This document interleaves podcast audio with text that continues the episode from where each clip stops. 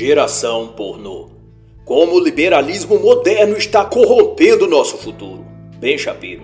Esta é uma obra de análise literária e não pretende reproduzir necessariamente as opiniões e pontos de vista do autor, mas aquilo que pude apreender da obra em questão. O autor, Ben Shapiro, é editor, apresentador, escritor e advogado norte-americano.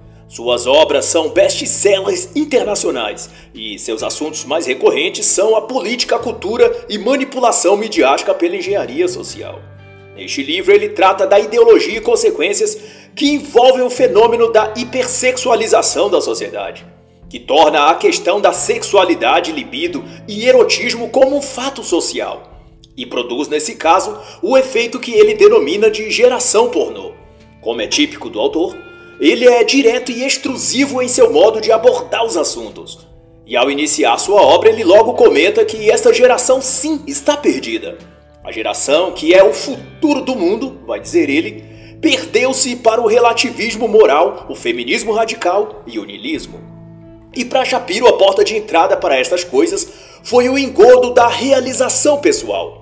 Essa busca conduziu a um narcisismo exacerbado e sem sentido, que ao invés de fortes, como prometia, deixou os jovens dessa geração vazios, obcecados pela autogratificação e, portanto, fracos.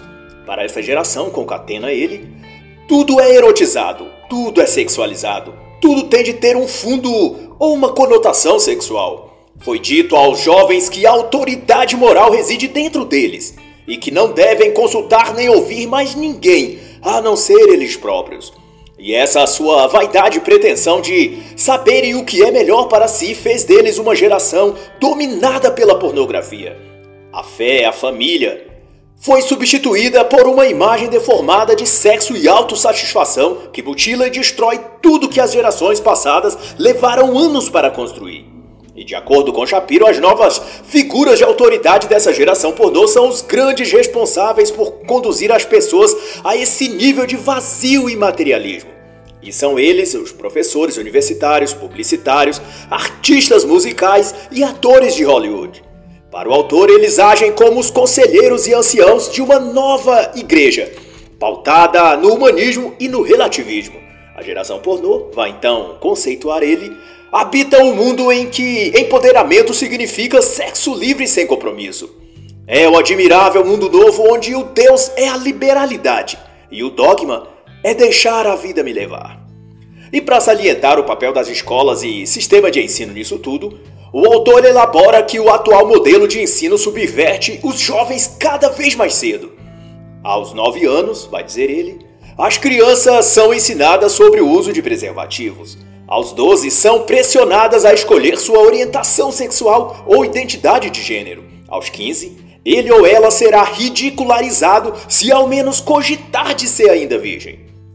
A cultura moderna, como comenta o autor, gira em torno de ser livre e divertir-se, aproveitar a vida, como os próprios jovens dizem. Contudo, essa diversão significa fumar diferentes tipos de drogas, cair na bebedeira e praticar sexo casual com o máximo de parceiros possíveis. E o autor cita ainda um estudo de 1997 pelas revistas Chels e Randall Walls, em que constatou que 46% dos estudantes no colegial com idade juvenil ou adolescência já fizeram sexo casual. 43% traíram algum parceiro e 28% consumiram drogas durante o ato. Mas Shapiro alerta que a permissividade sexual ilimitada dessa geração pornô não é isenta de consequências. Ela conduz à dessensibilização espiritual e à supressão emocional. E ao descrever esse ambiente escolar, ele conceitua que a cada vez que cede à pressão da cultura e a esses padrões, vai caindo em depressão, em depressão profunda, e sai de cada uma dessas experiências cada vez mais vazio. E para uma geração que não está acostumada a resistir à pressão, eles são facilmente levados a cair no hedonismo da vida. É sempre mais fácil desistir do que lutar. Mas uma coisa ressalta isso tudo. Não bastasse esse decaimento do comportamento e hábito moral das pessoas, está também formando-se na sociedade um tipo de novo normal, para usar uma expressão do momento, em relação à moralidade coletivamente. Isto é, a própria sociedade tem tal se habituado aos seus padrões desviados quanto à lascívia, hedonismo e relativismo moral, que junta-se para reprovar e considerar anormal todo aquele que se recusar a seguir e adotar estes padrões que as massas ou coletivo expressa e vive. Conforme diz Ben Shapiro, há um movimento deliberado para definir um nível moral tal que o normal seja considerado anormal. E esse movimento de engenharia social consiste na estratégia de estigmatizar os que desejam seguir algum tipo de moralidade nos termos tradicionais. Serão estes chamados de moralistas homossexuais, enrustidos ou fascistas. E Shapiro indica ainda que essa forma de pensar e agir é forjada na sociedade através e por meio da cultura pop, do sistema de educação, do sistema judiciário e da mídia que, de modo geral, resume a conduta social nas seguintes palavras: Nada é esperado de ninguém. Todos podem criar suas próprias regras sobre o que é melhor. O autor elabora também que, para justificar seus próprios comportamentos libidinosos e desregrados, as pessoas costumam alegar em tom questionador o que meu comportamento particular prejudica as outras pessoas. Mas a verdade, dirá o autor, é que esses não são atos individuais, como se pensa, mas atos sociais. E as consequências deles são também sociais. Se milhões de pessoas aceitarem desviar-se do seu caráter moral, isso remodelará a sociedade em seu todo. Vai dizer Shapiro que, posto que a destruição de padrões sociais gera sempre trágicos consequências a todo o entorno. E Shapiro cita como exemplo que quando se deixou de censurar a maternidade solteira, a sociedade foi impactada pelo aumento das taxas de maternidade de jovens e adolescentes solteiras.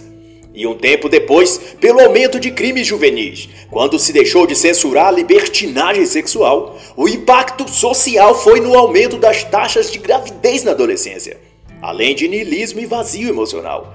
E ele vai enfatizar dizendo que uma sociedade sem padrões é uma sociedade infeliz e pobre, uma sociedade sem futuro. E no fim, todos teremos de viver nesse tipo de sociedade decaída.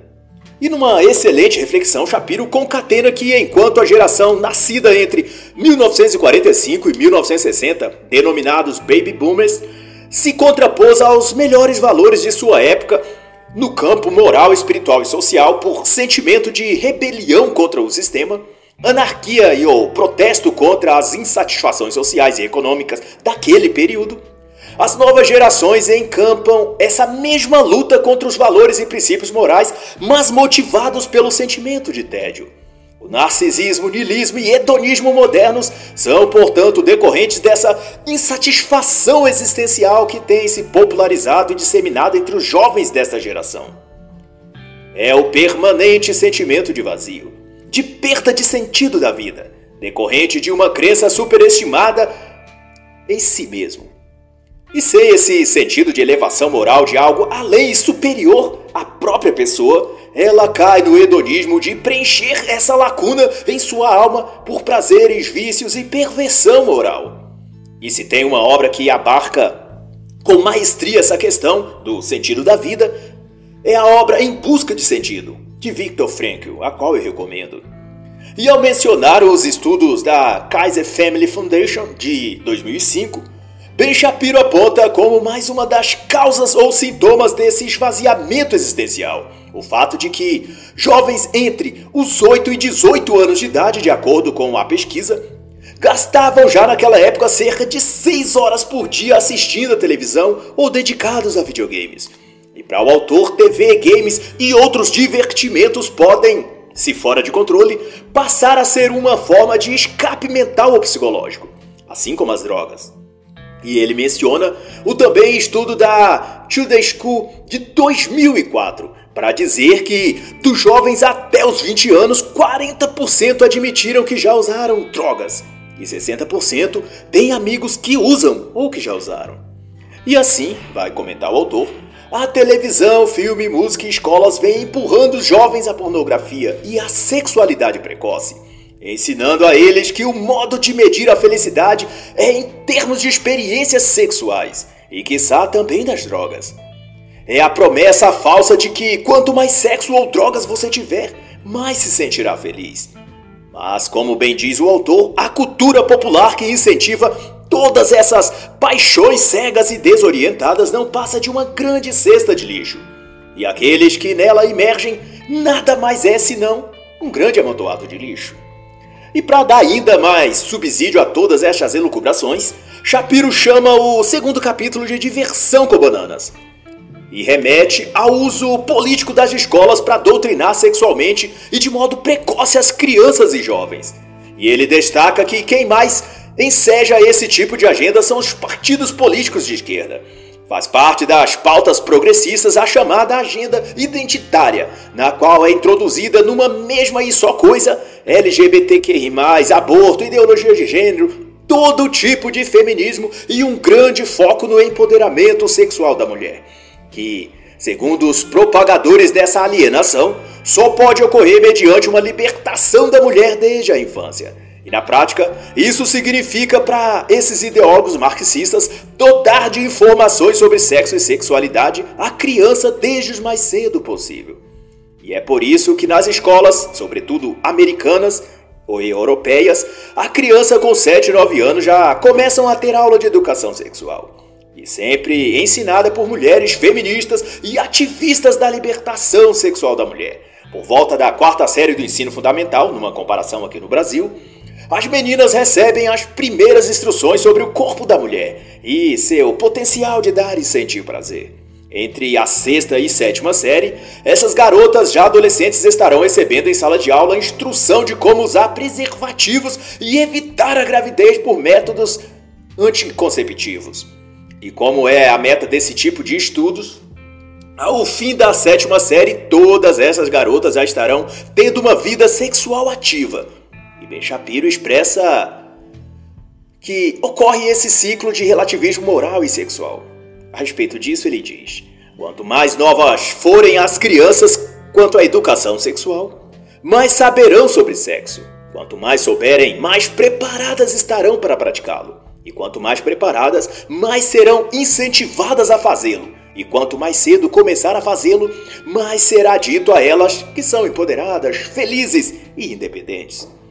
O autor também discorre que esse tipo de lógica ou processo de pensamento é solidificado não apenas na mente das próprias crianças, mas também na cabeça dos adultos, que passa a considerar a atividade sexual prematura, na adolescência, como uma marca de maturidade, isto é, os que começam a ter relações sexuais mais cedo são considerados mais maduros e mentalmente preparados, enquanto que aqueles que demoram mais a se envolver sexualmente ou desejam esperar o casamento são considerados imaturos, despreparados ou com algum tipo de distúrbio ou transtorno psicológico. São os anormais.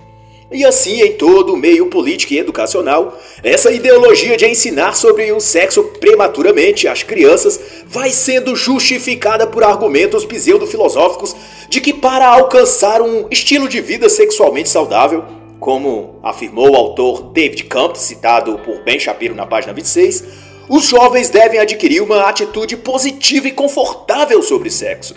E para Campos e vários outros autores que dão spec intelectual aos professores que transmitem tais ensinamentos nas escolas, tópicos como aborto, masturbação, sexo oral e homossexualidade são programas que devem abranger a educação sexual nas salas de aula. E citando Robert Bork, ex-advogado-geral dos Estados Unidos na administração de Ronald Reagan, também autor estudioso do tema, Shapiro menciona que nos Estados Unidos escolas têm ensinado aos jovens adolescentes sobre os benefícios do sexo, do sexo oral, da masturbação e da atividade homossexual. E tudo isso sem notificar aos pais a respeito. Em 1989, como aborda o autor, o Departamento de Saúde Pública de Massachusetts criou um vídeo divulgação em que explicava aos adolescentes o que fazer antes, durante e depois do sexo. Em 2003, o Centro de Controle de Doenças e Prevenção criava então a campanha Orgulhe-se e encorajava os adolescentes a praticarem a bissexualidade e a homossexualidade. Denúncia que consta no www.heritage.org. E nesse mesmo sentido, a CIECOS, na sigla em inglês, os Conselhos de Informação e Educação sobre a Sexualidade nos Estados Unidos promoveu, conforme relata a organização Agape Press em seu site, um amplo trabalho de divulgação entre jovens e adolescentes, dizendo a eles que relacionamentos amorosos homossexuais podem ser tão satisfatórios quanto relacionamentos heterossexuais. E para efeito de informação, a CIECOS foi fundada por doutora Mary Calderone, importante personagem na Planned Parenthood, que dispensa aqui comentários sobre o que é e o que faz essa clínica americana. E o autor observa então que, com toda essa educação sexual, entre aspas aqui, sendo disseminada nas escolas, na mídia e publicidade geral, os pais foram se acomodando quanto a ensinar a seus filhos sobre isso, e daí foram então perdendo o controle do que acontece a seus filhos, do que eles aprendem nas escolas e o que estão sendo ensinados a fazer. E nessa empreitada de desvirtuar os jovens e deturpar suas mentes quanto ao sexo, não poderia haver um aliado mais poderoso do que os partidos políticos e tal se fez com a adesão dessa agenda por parte dos liberais em todos os grupos políticos, governo após governo.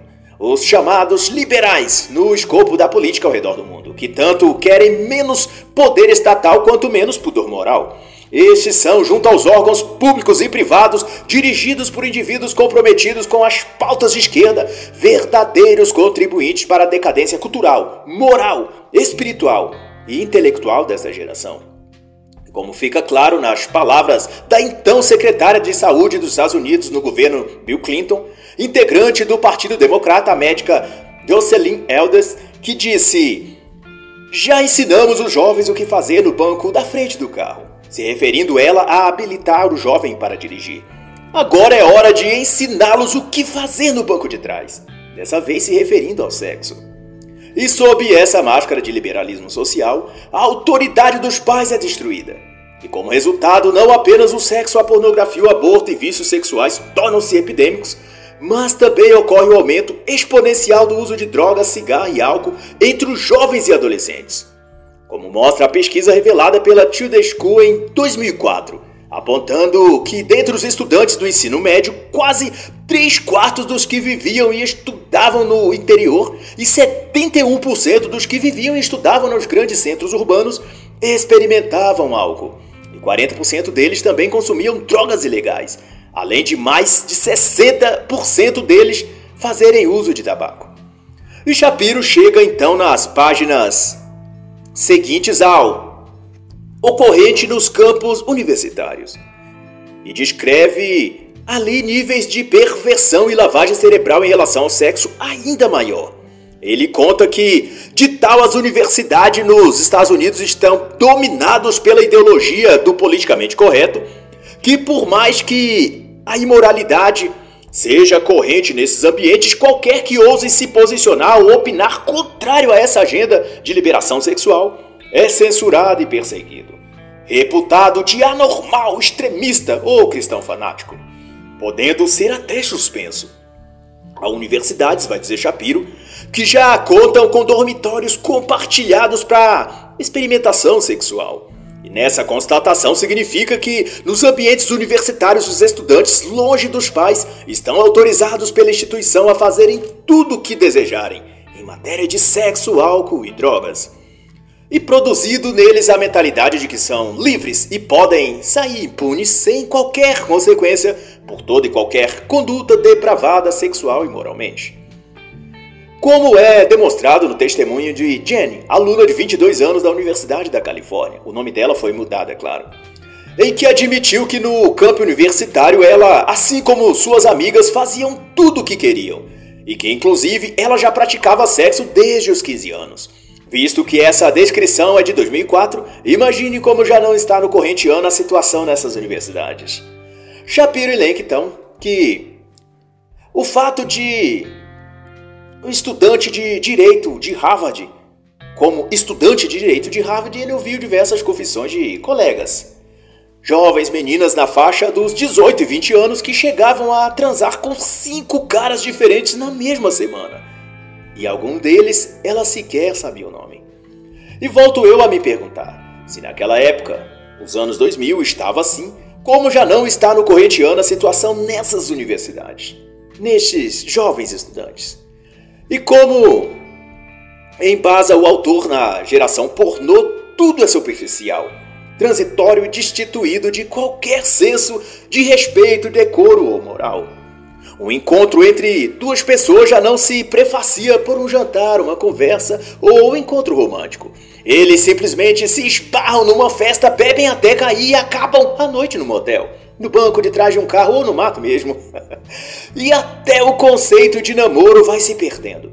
As pessoas já não namoram, apenas ficam. E no dia seguinte estão com outras, também ficando. Vai concluir o autor. E as universidades, como fica evidenciado, são uma das maiores promotoras desse tipo de comportamento social. A Oberlin College, em Ohio, vai constatar o autor, promove a noite do sexo seguro no salão, toda semana. Na Universidade da Califórnia, desde 1994, há máquinas carregadas e que distribuem preservativos gratuitamente em todo o campus. Na Universidade de Yale, os jovens estudantes são submetidos a palestras sobre sexo. Já as universidades da Pensilvânia e de Nova York adotam o modelo de quartos compartilhados, onde meninos e meninas vivem todos sob o mesmo teto. E como não poderia deixar de ser, casais de namorados passam a viver juntos como marido e mulher, tudo dentro do campus universitários, enquanto estudantes. E tudo sob a anuência de diretores, professores e políticos que atestam tais tipos de condutas mediante aprovação de tais premissas.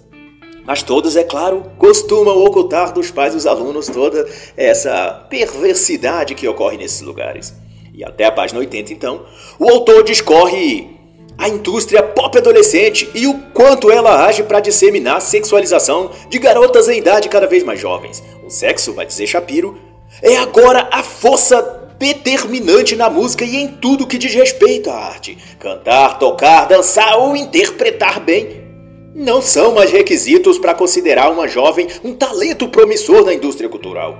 E como fonte de toda essa inspiração para o hedonismo, o narcisismo e a promiscuidade propriamente dita, foi sem dúvida a popstar Madonna, nos auge dos anos 1990.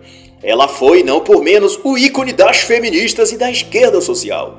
Em 1991, o Daily News destacava os dizeres de Jim Farber em que dizia em tom devocional que eram, aquela geração, sortudos por viver no mesmo mundo que Madonna.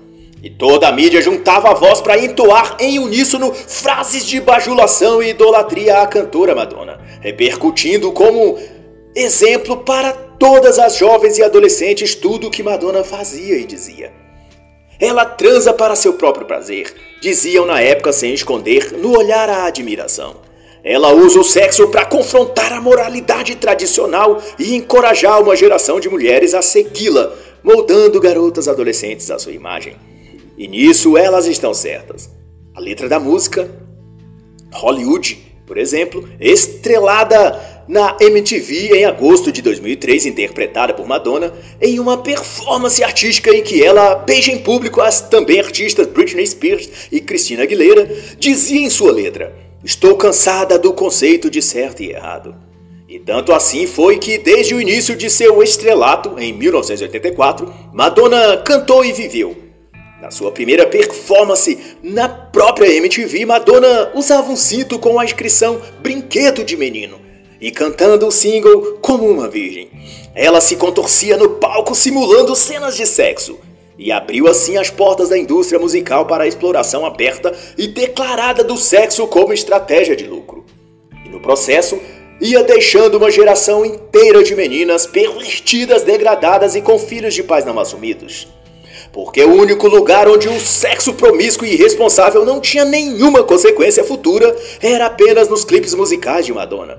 Na vida real, além do vazio na alma, filhos sem pai, doenças e um futuro promissor jogado no lixo, eram os efeitos visíveis de uma geração que escolheu se entregar ao comportamento supostamente empoderado de uma artista popstar, paga para representar aquele papel de mulher sexualmente livre realizada e feliz após ter jogado fora os padrões de certo e errado, como ela disse.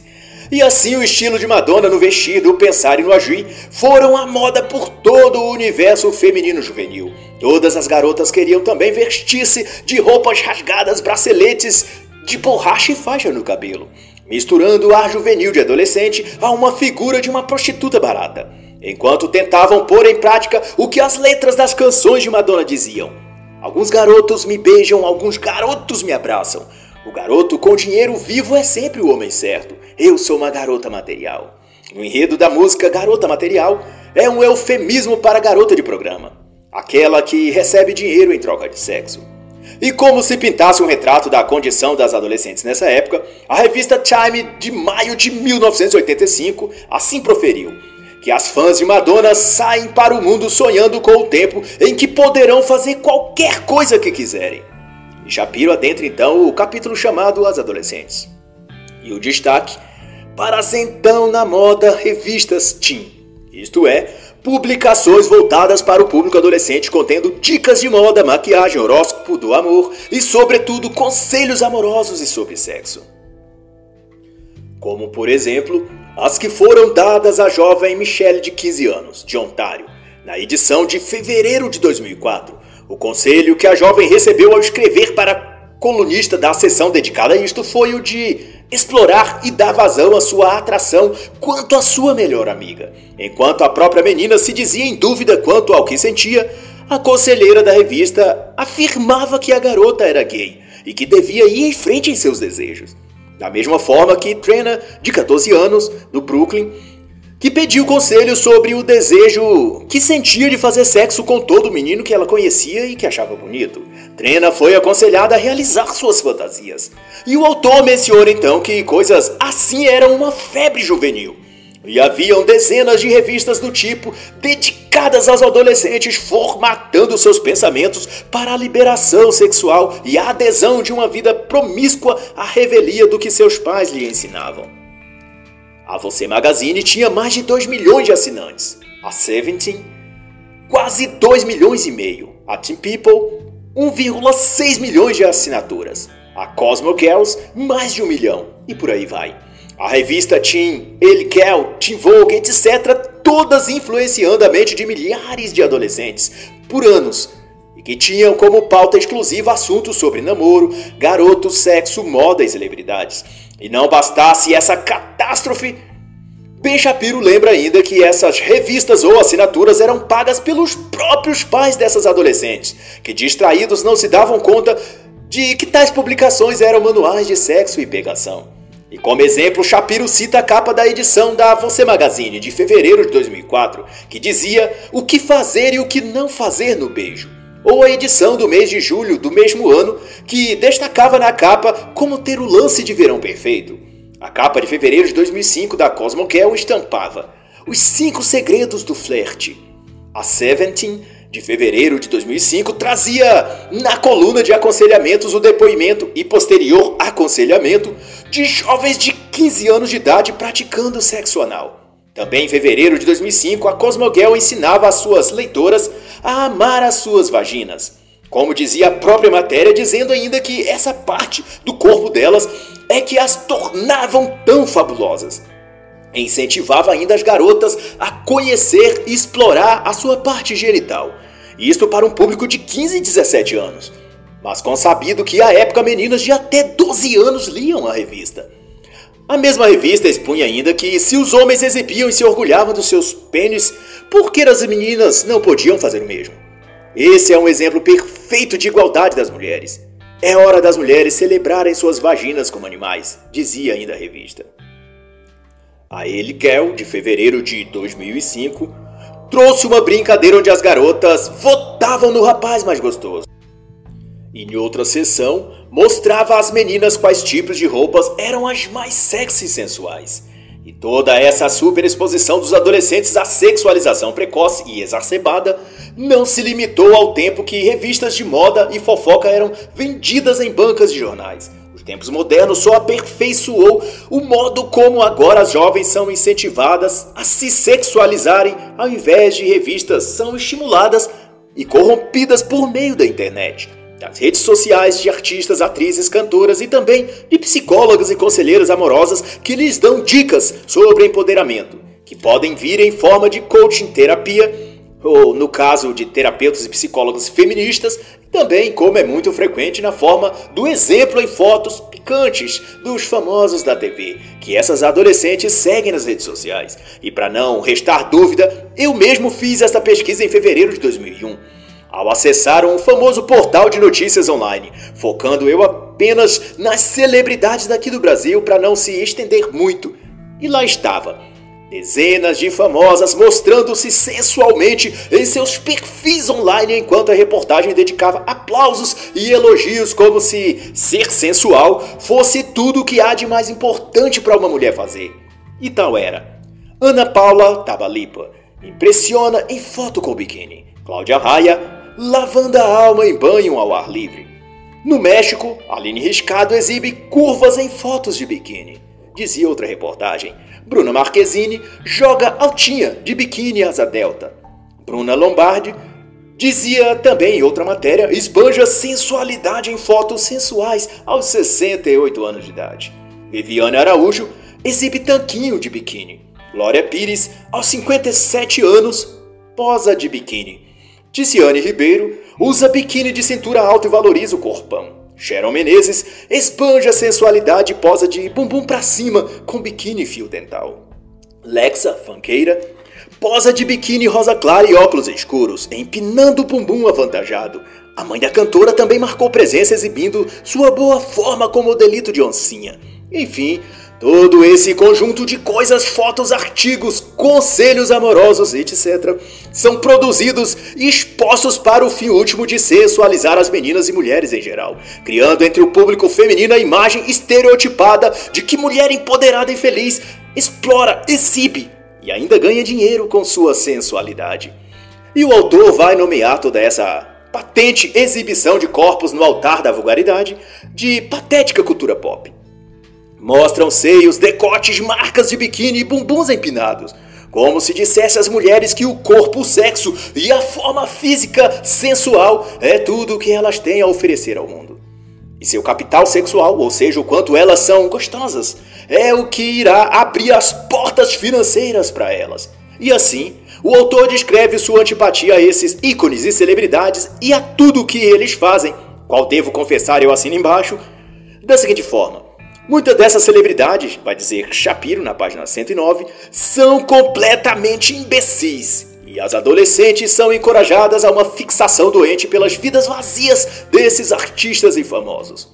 Mas como mostra Ben Shapiro, da página 123 até a página 162, Todo esse exibicionismo e incentivo à sensualidade e à sexualidade das mulheres não se restringe a artistas ou cantoras e atrizes, mas passa também à mídia publicitária, sendo apresentado e difundido também por meio de comerciais de TV e propagandas em outdoors, revistas, jornais.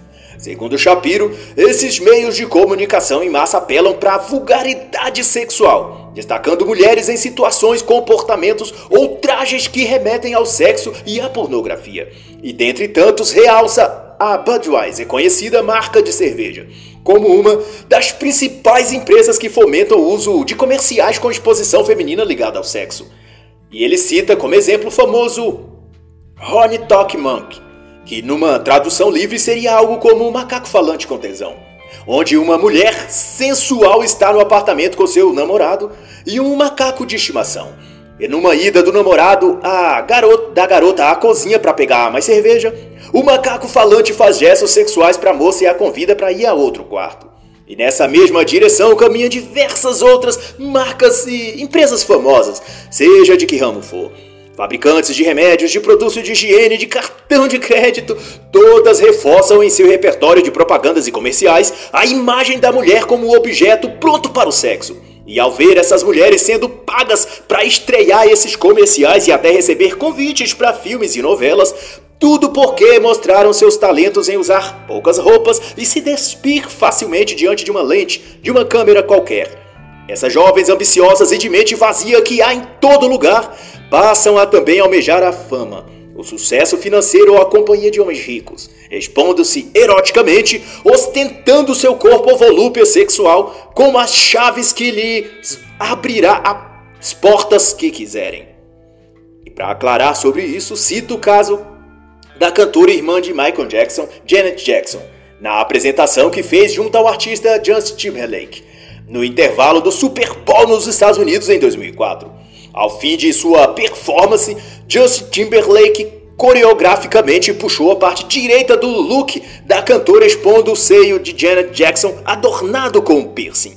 Mas tudo não passou de um mero incidente, foi o que disseram todos os envolvidos.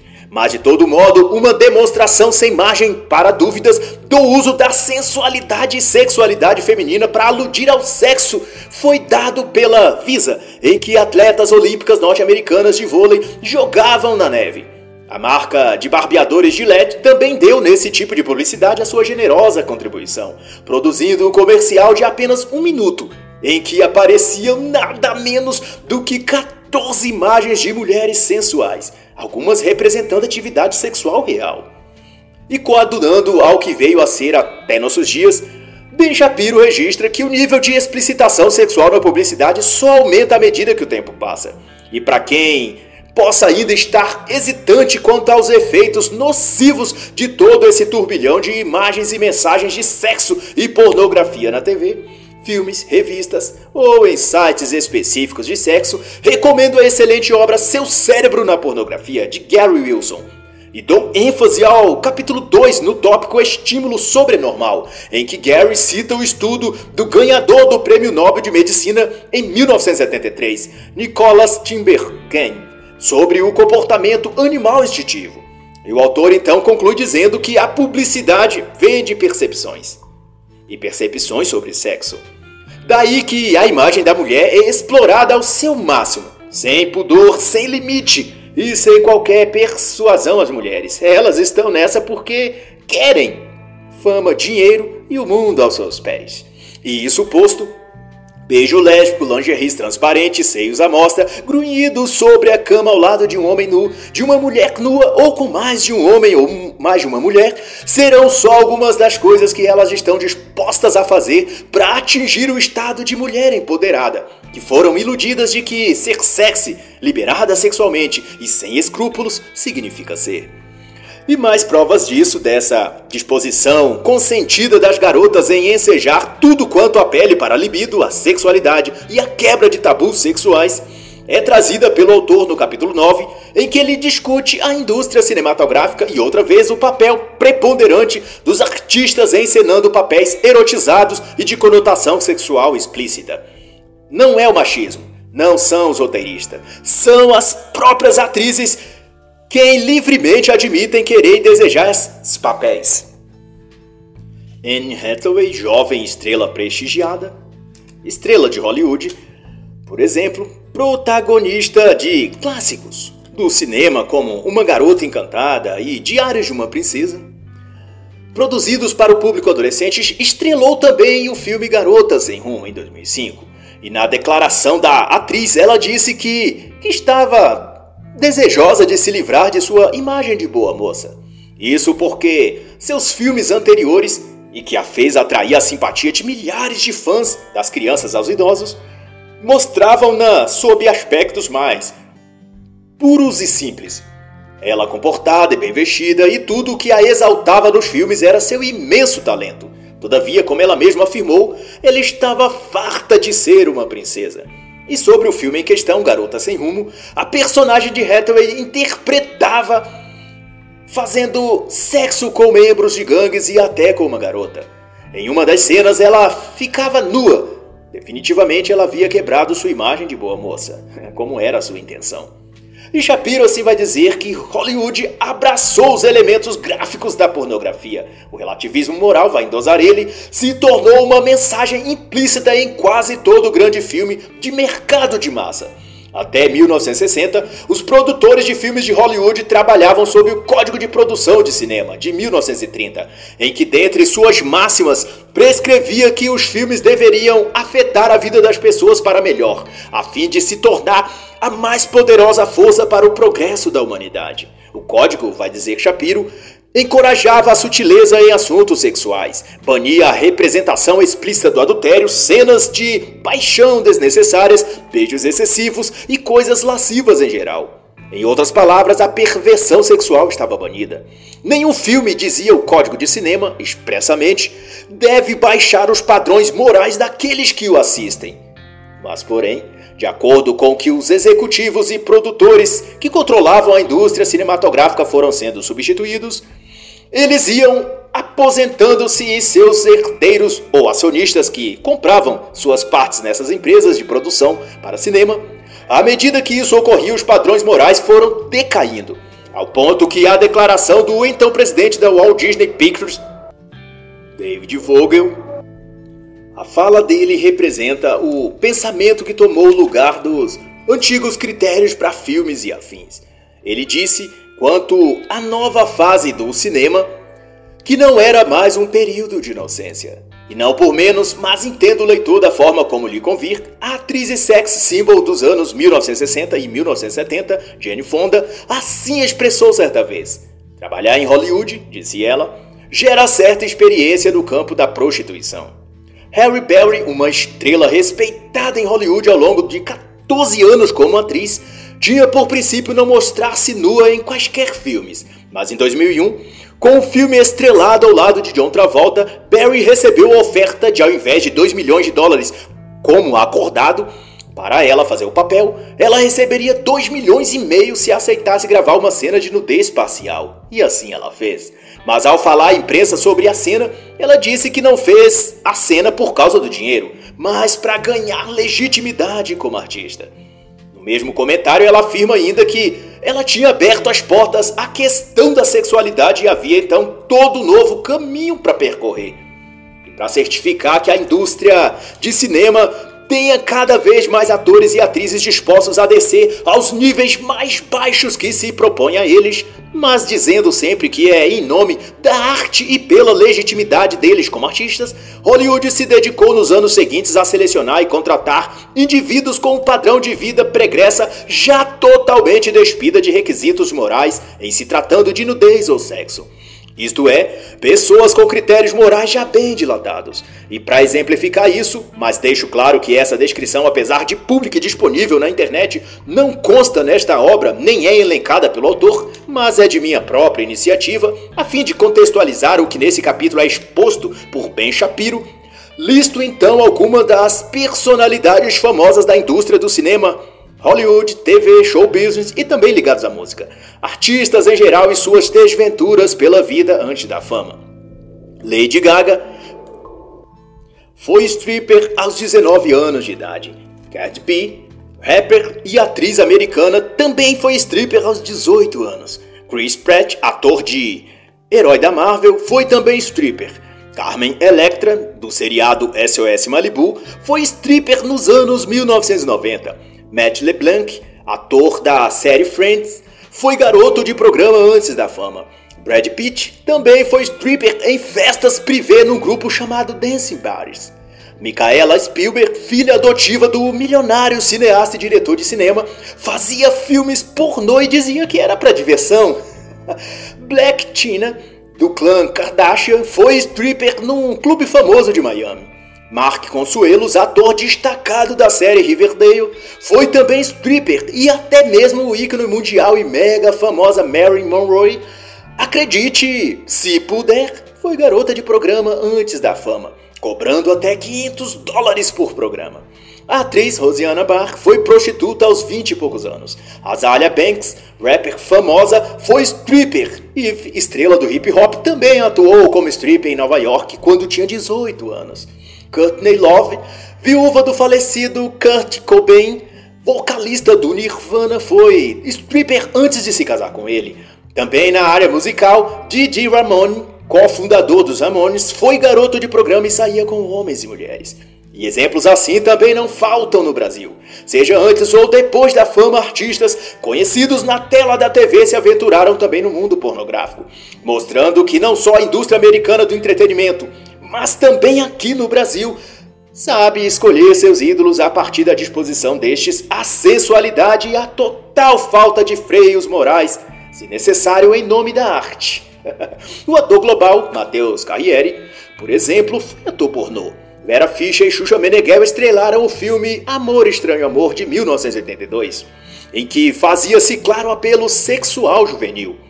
O que denota no contexto que aqui se aborda que o pudor, o decoro, a ética e o limite moral não é um item que consta no currículo de artistas e cantores na indústria cultural mundial. E nem é preciso dizer sobre Tammy, Gretchen, Rita Cadillac. Mas seja como for, Ben Shapiro vai concatenar que é muito triste que, em se tratando de cultura, se tenha sacrificado todo e qualquer valor e princípio. E reduziu-se a tão baixo grau seus ideais e qualidade narrativa que, em vez de construir o caráter, como o antigo Código de Produção de Cinema prescrevia, a indústria de cinema musical e artes no geral se presta a um serviço de denegrir e corromper toda a sociedade. E ao discorrer sobre a indústria pornô, Shapiro toma por empréstimo a história surreal de Ted Bundy, o assassino em série estuprador que chocou os Estados Unidos na década de 1970. Ao comentar a entrevista que o Dr. James Dobson fez ao assassino poucas horas antes de Bundy ser executado na cadeira elétrica, e em seu relato, Ted Bundy descreve o seu desvio de personalidade como tendo iniciado a partir e por intermédio da pornografia, que ele encontrou fora de casa e em revistas desse tipo de conteúdo. E o que chama a atenção é que Band foi exposto à pornografia assim como a maioria dos adolescentes atuais também o são. E os efeitos, como a ascensão do vício no inconsciente, levando-o à busca de novas e mais pesadas formas de pornografia. Também é o mesmo sentido por milhares de jovens atuais que mergulham no entretenimento pornô crendo que é algo inofensível e o qual eles podem parar quando quiser. Todavia, como Band relata, a curiosidade leva à prática, a prática ao vício, o vício à compulsão. E um pouco depois o indivíduo já está dominado pela pornografia, tal como dependente em álcool ou qualquer narcótico. Aconteceu por estágios, gradualmente, contou Band em sua última entrevista, se referindo à sua prisão mental ao vício da pornografia. Mas ocorre que, como todo outro vício, a mente passa a requerer emoções mais fortes, sensações mais intensas, e então de uma pornografia mais simples, a pessoa passa para uma hardcore. Depois para uma de conteúdo mais pesado, que faça uso da violência como sadomasoquismo, por exemplo. E no estágio seguinte, o indivíduo sente necessidade de transportar para o mundo real aquelas fantasias construídas em sua mente com o pornô. Eu ia procurar materiais mais potentes, mais explícitos, mais gráficos. Foi o que afirmou Ted Bundy. E é também o que vive os jovens e adolescentes que imergem na cultura dos vícios, vídeos e imagens de sexo expostos nos sites de conteúdo adulto.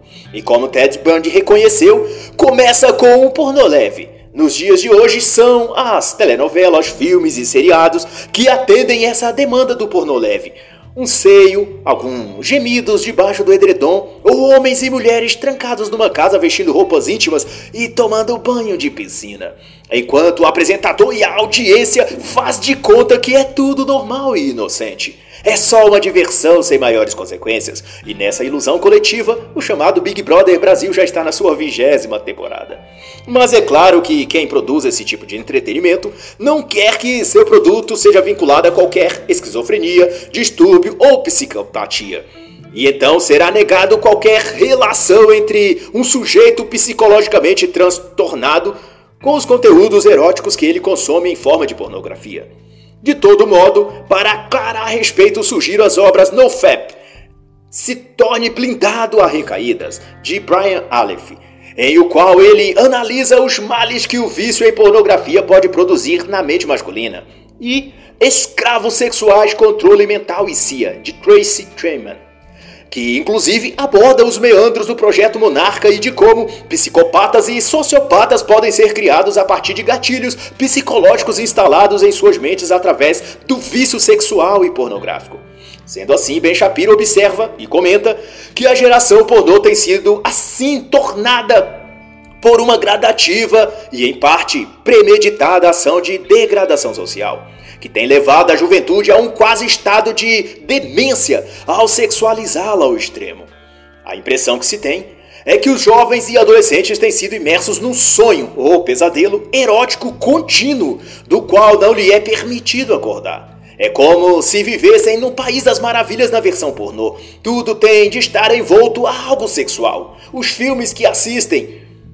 Tem gente nua. O programa de auditório nos domingos na TV tem garotas dançando de maiô.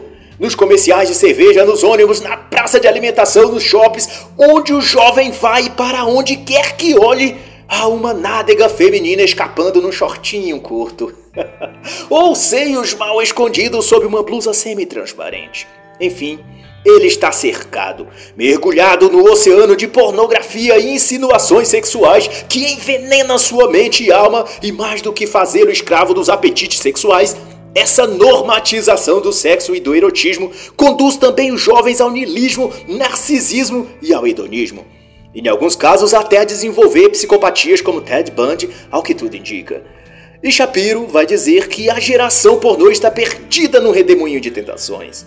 Mas por mais difícil que seja resistir, ceder ao que o mundo oferece lhes trará danos ainda piores e dores ainda mais difíceis de suportar do que o que custaria a eles dizerem não a toda a degradação sexual e pornográfica que sucumbe à sociedade. E o autor faz então refletir sobre as palavras de C.S. Lewis. Fazemos homens fracos e esperamos deles virtudes. E o próprio Shapiro conclui a respeito disso que jogamos fora nossa tradição em nome da libertação. E descobrimos então que a libertação condenou-nos a vida sem raízes e cheias de desespero. E assim encerra a análise da obra Geração Pornô, de Ben Shapiro.